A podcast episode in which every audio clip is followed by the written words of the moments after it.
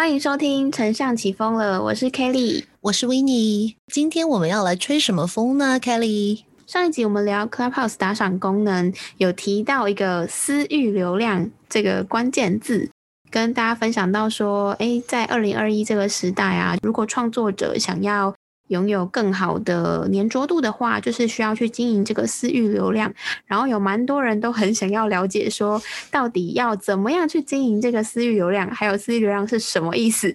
所以我们今天就是要来跟大家分享私域流量的经营。那我们现在就开始喽。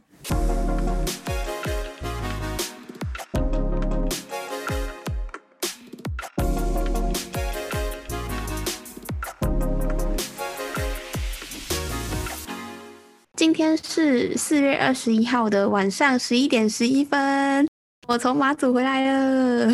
欢迎回来。今天要来跟大家分享私域流量，因为上一集播完之后，其实蛮多创作者就有问说，哎，什么是私域流量啊？然后到底要怎么样经营？所以想说，哎，维尼要不要跟我们解释一下说？私域流量是什么意思？好，其实，在讲私域流量之前呢，呃，我们先要了解什么叫做公域流量。其实，公域就是公众的一个地方的流量嘛。比如说，好了，比如说可能有 Facebook，可能有网站，可能有 Instagram，或者可能有 Google 等等等等，这些我们叫做比较公开的大海。好了。对我们，因为我在网上看到有个案例，我觉得讲这个讲的蛮好的，就是他把公域流量当做一个大海，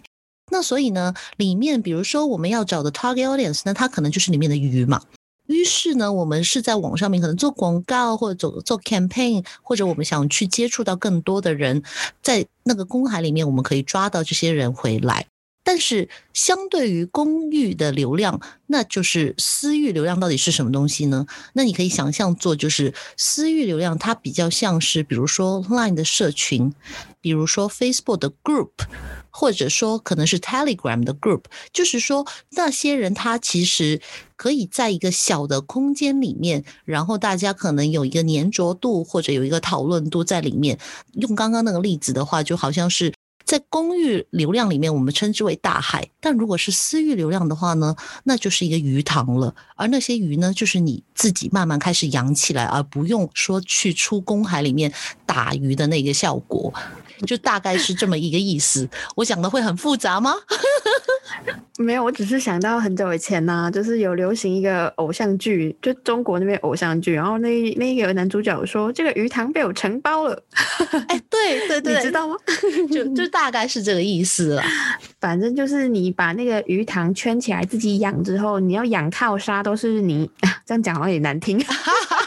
但这就是事实好了。就很像说，原本你是在大海里面，你要捞一只鱼，你要去跟很多的渔夫竞争嘛。有钱的渔夫他可能可以买到很多很厉害的工具。那假设你是比较没有资源的渔夫，就很像是。没有资源的小型的广告主，其实你要去跟他们大型的广告主去做竞价，其实是蛮难的，因为你资本不够厚嘛，就是你钱钱不够多。那变成说你在大海里面去捞你想要的鱼的时候，你会捞得很辛苦，因为你的消费者很容易就被大只的捞走嘛。就所以很多人才会说，哎呀，大者恒大。但现在其实如果你很会互动的话，或者是你很会做顾客关系管理的话。其实是可以把你的顾客养在你的鱼塘里面，然后长期培养这个关系之后，他就会跟你下单。所以我们会说。私域流量有什么样的特性呢？我们可以去控制它的流量，也就是像刚刚鱼塘的概念嘛。今天我们要丢什么饵给你？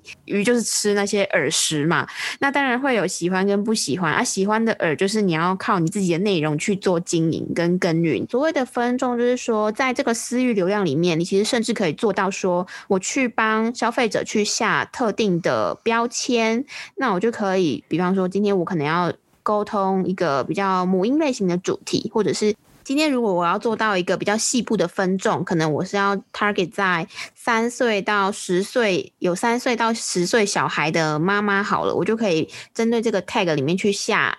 相对应的内容。那我等于说我的内容就不是喂给大海里面的所有消费者，而是我透过分众去把我的观众养得更粘着，这样子。所以它会有第二个特性，就除了它可以控制流量之外，因为你可以喂养适当的内容，所以你的粘着度也会相对的高。对，而且另外一点很重要的就是，我们说相对现在一个公域流量的话，可能私域流量它会性价比，就是 CP 值，它可能会有机会更高。其实为什么呢？这个道理蛮容易明白的。刚刚开始已经讲了，因为有很多渔夫，他可能很厉害，他有很多装备，也就是说比较大的品牌，他有很多钱去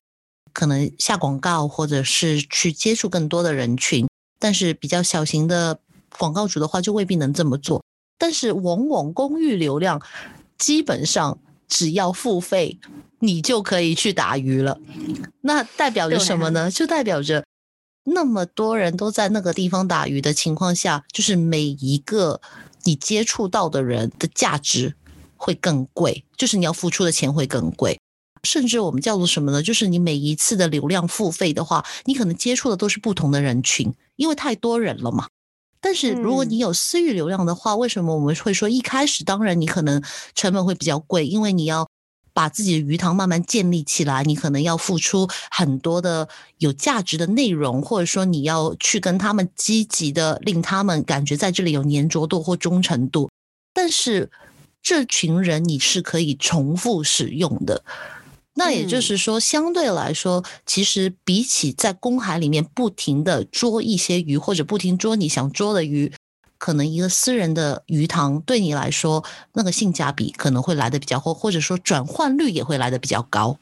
以前我们在做广告的时候啊，很多人会透过再行销，也就是说，呃，以 Google 来说就是 Cookies 嘛，就是很多人在就是 Pixel 嘛，一样的东西。对，超很多人在讨论啊，因为最近 Google 说要取消 Cookies 嘛，所以很多人都说，哎，进进入到后 Cookies 时代。我们行销人要怎么样应应这个主题，一直被疯狂的讨论。近年其实这个私域流量好像在之前就有红一阵子，但因为今年度 Google 说要取消 Cookie 嘛，所以就又开始被翻出来说，哎，私域流量越来越重要，很多人都开始要做 CRM 或者是 CDP 平台啊。顺顺便做一下那个名词解释，就 CRM 是顾客关系管理，管理你的顾客关系嘛。那 CDP 平台是顾客数据平台的意思，包含说你可以去知道说这个消费者进来，它代表的 tag，就是你可以去识别说这个消费者的一些一些人口统计资讯，比方说姓名啊、地址啊、email 或者是电话等等的。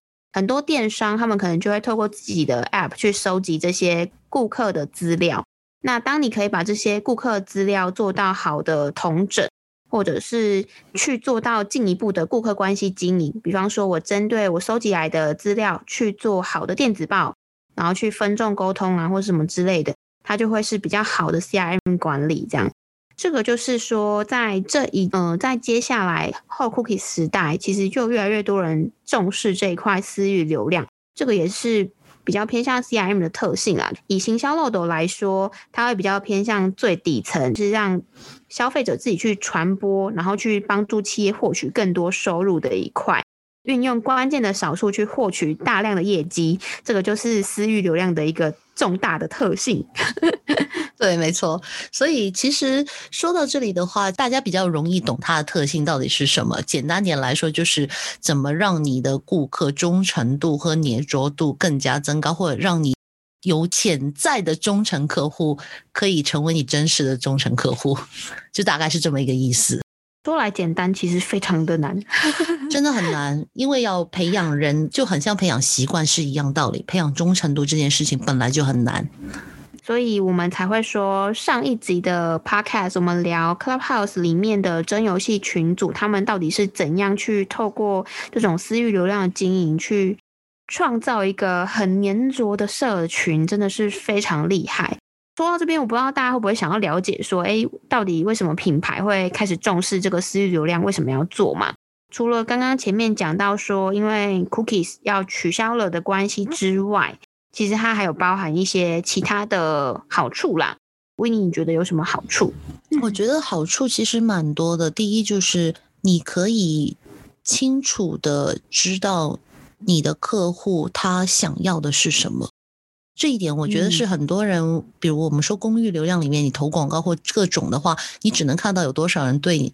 你这一个广告可能感兴趣嘛。但在私域里面的话，因为它多了一个讨论度，或者说多了一个就是你你很清楚，就是知道你可能这里面可能也有一万人，然后这一万人对你可能发放出来的一些，比如优惠好了。他到底采取什么样的反应，或者能不能直接变成你的一个客户？对，这是第一一点吧，比较深入的可以知道客户的习性习惯。我觉得是更清楚的知道客户的他们的一些习惯跟喜好。诶，因为你不觉得我们在平常网上面我们做任何 campaign 或广告的话，正如你刚刚所说，我们知道的只是比较片面、表面上的习惯。为什么呢？因为刚刚 retargeting 有说了嘛。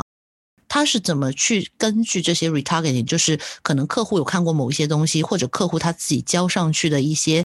个人资料，所以你认为你针对这一群人，他是你对的客户。真正要知道他喜欢的是什么的话，你只有经过很深入的跟他交流，你才会知道他真正的喜好。哦，真的，其实我现在做一些广告素材啊，我都会跑去 Facebook 社团去看，说我的。目标族群他喜欢怎样的嗯类型或议题吧？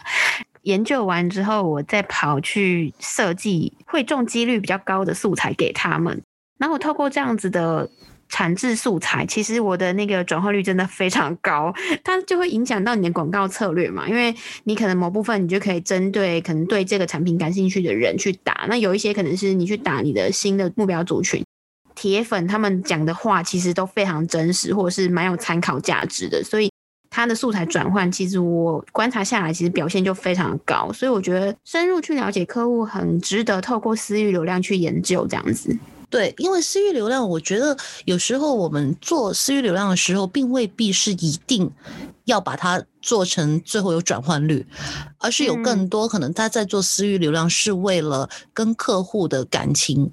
更粘着，或者刚刚所说，我可以更深入的去了解我的客户。嗯，真的真的，因为更粘着，他就很有机会去帮你做到自主推荐。那相对的来说，当一个群体越粘着，你获得赞助或者是接到叶片的机会就会比较高。就像上一集我们一直聊到说，哎，为什么就是香港的 Clubhouse 的一个 group 叫做真游戏群组，他们可以在短短两个月的经营内。就接到很多品牌的赞助，其实就是因为他们的每天的流量都非常稳定，然后也是在一个封闭型的社团去耕耘自己的情感，然后做一些交流嘛。我觉得他的整个经营就会非常的良好，就是等于说是有互动，然后有交流的一个好的社团这样子。对，那我觉得我们也可以跟大家分享一些比较偏向品牌型的私域流量经营的案例，让大家更有一个想法说。哎，到底如果我是一个品牌主，或者是我是一个自媒体的话，我可以怎么样去玩转这一个 私域流量？因为我觉得这个词啊丢出来，大家会觉得哎呀好害怕，好像离我很遥远。大家其实概念真的就是没有到很复杂。就像今天为你举的一个例子是用鱼塘嘛，那我们就来跟大家分享说，哎，像一些品牌他们是怎样经营自己的鱼塘的？对，你可以想象的很简单。我们我们用个案例参考好了，我们用瑞幸咖啡这个案例。就瑞幸咖啡，可能很多人对它理解不是很高。它其实是一个内地的品牌，然后当时可能遇到一些财报危机，对，遇到一些危机。我刚刚在想怎么讲比较好哈，遇到一些危机，然后结果就是有很多人可能会对他们，比如说公众好了，公众可能会对他们失去了某一些信心，或者说对他们有一些负面的感觉。但是瑞幸咖啡就在那个时候面临破产的时候，然后他就马上把他的一个行销策略转去了不做公域流量，而去做私域流量。就是他是在他自己的手机 APP 跟那个微信，他是用微信小程序上面，嗯，因为它上面它有很多的自己的用户，也或者说那些用户可能就已经是。原本有买他咖啡的用户，然后在他在上面做几个 campaign，就比如举个例子好了，他其中一个 campaign 就是做礼拜四下午四到五点这个时间，只要你是 OL，你就可以以一个非常优惠价钱买到我的咖啡。嗯，他就是很针对性的去打，就每一天他的 campaign 都不一样哦。对，然后好像短短的我忘记是不是短短一年时间，他是转亏为盈哎。面临破产，然后到转亏为盈，然后他所有这些东西都是在他的微信小程序里面发生的，没有对外或者没有说在微信做广告，没有说在抖音做广告，也没有说在一些公众的眼前去出现这件事情。他就是针对他自己原本的客户。因为他做广告会被骂死啊！对对对对啊！所以其实它是一个非常好的案例。也就是说，从这一点你可以看到，为什么会讲这个案例，其实有点原因。因为大家都知道，在香港，其实这两年发生了很多关于我们所说跟政治有关系的一些事情嘛。也就是说，一个品牌的定位，它的政治立场会影响了他的客户对他的感觉。比如说，香港也有某某咖啡的品牌老板，可能讲了一些话，可能就 是针对了某一些可能本来的消费群，然后令很多消费公众对他的感觉十分差或者很负面，也说要罢买他的东西。但那是不是代表他已经没有客户了呢？不是，哎，我每天经过的时候，某咖啡品牌。它里面还是有很多人，就那些人，他未必会跟别人说我去买他的咖啡，也未必会在 social media 上面打卡说，哎，我买到这杯咖啡，但是。他的习惯没办法一下子改变，也就是说，他每天可能会喝这个东西的。那所以，如果针对这一群人的话，就直接可以把他养成自己鱼塘里面的人，就默默的把他喂他喝他想要的东西，告诉他他想要的资讯，然后让他可能我举例好了，可能有一个人他每天都要喝这一种咖啡，然后突然有一个优惠说买一送一或者买二送一的时候，他可能就会顺便买一杯给他的朋友。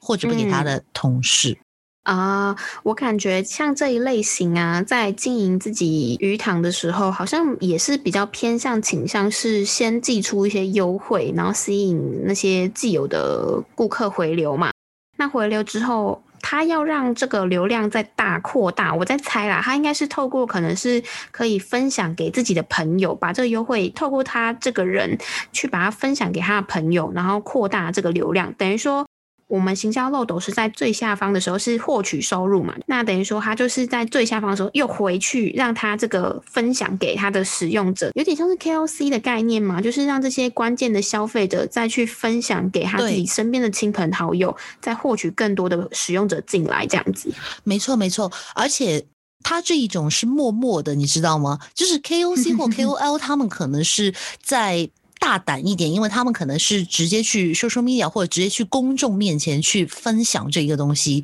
但是其实，呃，像我觉得私域流量里面发生的呢，很多都是默默的，就是也有一点像口碑了。就比如刚刚跟你说亲子好了，就一个妈妈试过之后，她会直接跟另一个妈妈说：“哎，你来试试看，我觉得这个好棒哦，就是你可以加入他们的赖群组啦，哎，里面有好多优惠哦。”就是你会因为他的一句话比你看无数的广告来的更好，因为你对他已经有信任度嘛。嗯，真的，所以像台湾就很多团妈，他们的影响力就超浩大的，很多品牌都就在做的时候，第一个就是想要拉拢团妈来帮他做开团，因为他一令之下，哇靠，很多人就会购买。对啊，其实如果他，你想想看，他养了可能一百个团妈好了，那其实这一百个团妈比你在外面打。无数个针对妈妈的广告来的更有更容易接触到你真正的群组，或者说更容易把转换率提得更高。所以像刚刚所说嘛，因为私域领域其实为什么没有很多人很愿意去经营好了？为因为它的确一开始就是很难呢，因为你要让人对你有信任，让那些人成为你忠实的客户，甚至成为你忠实帮你去推广你东西的人，这一点往往就很难。嗯，真的，而且它会是一个长期抗战。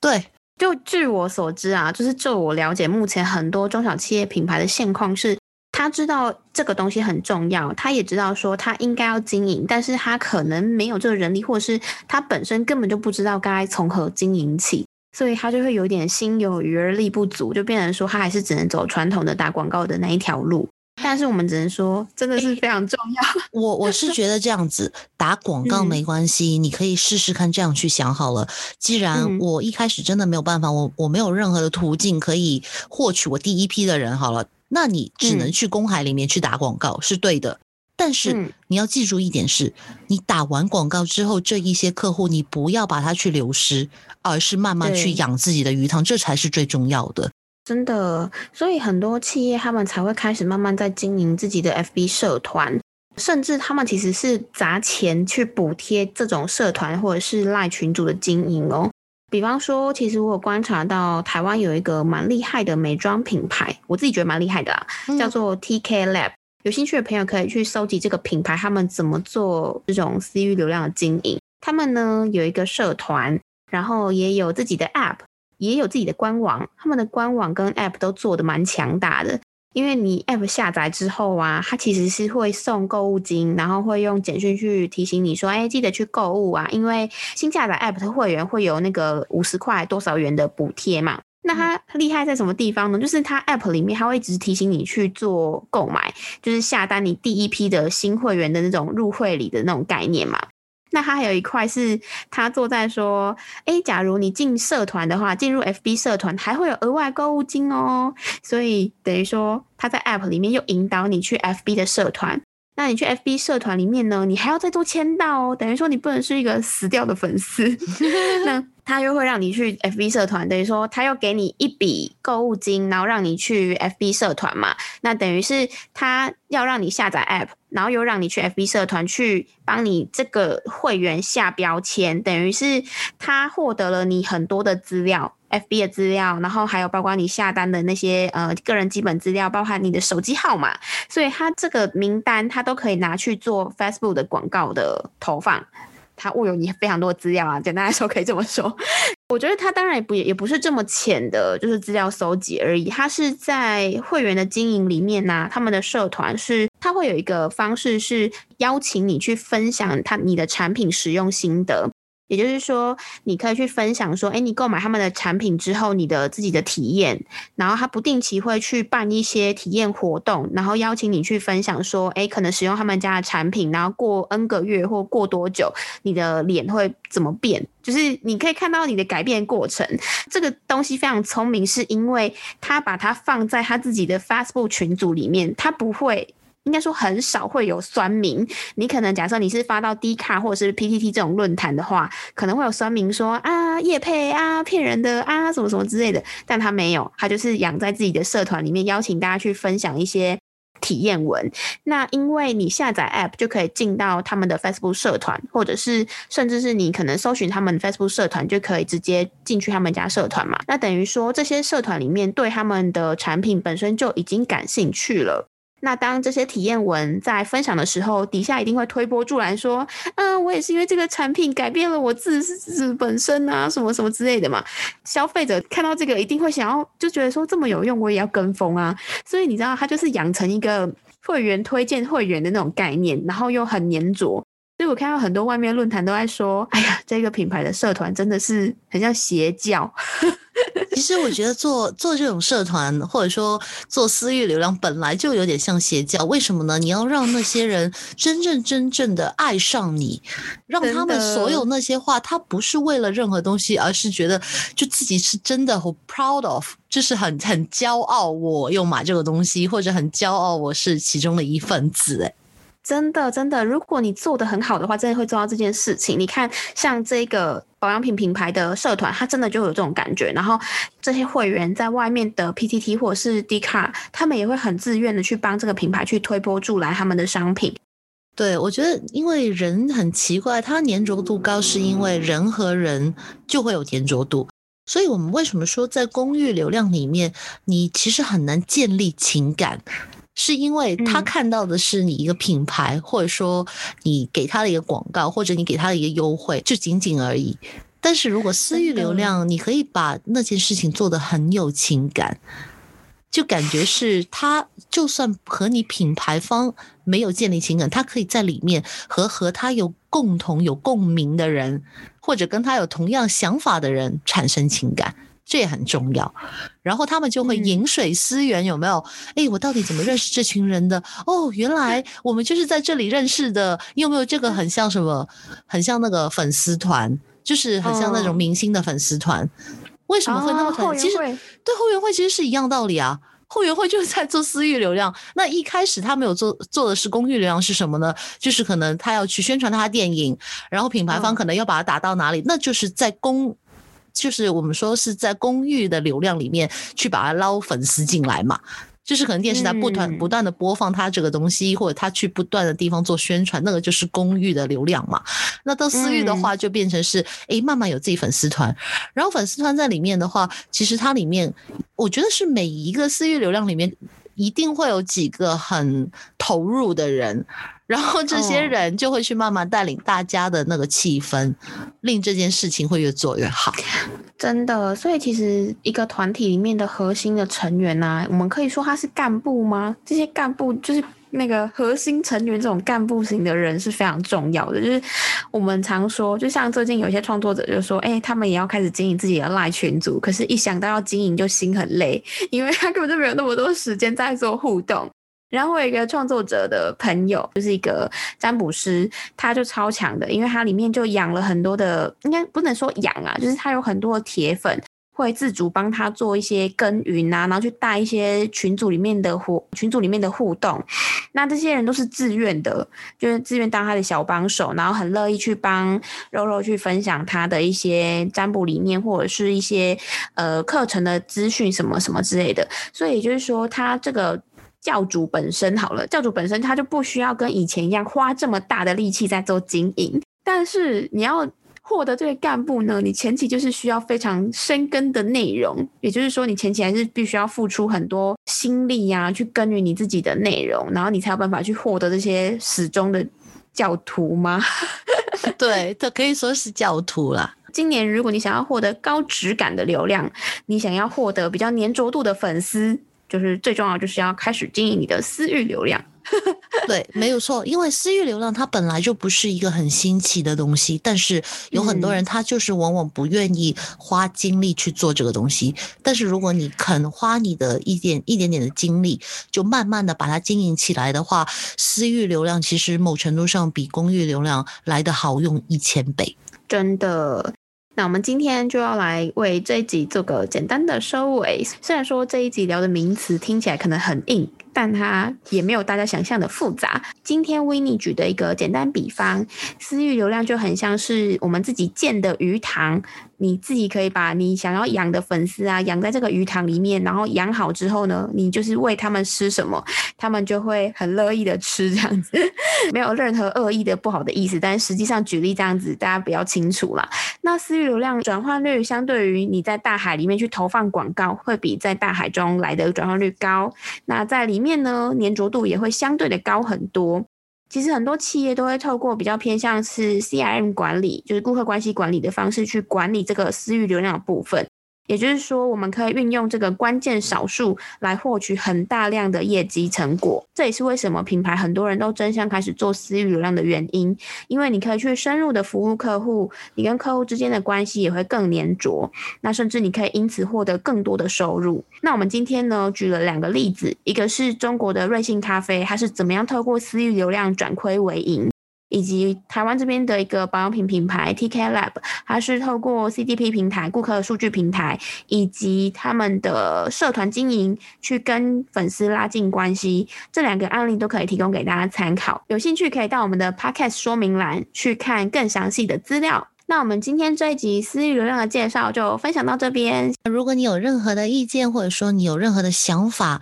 也欢迎你随时跟我们去分享哦。那我们下一集再见。拜拜。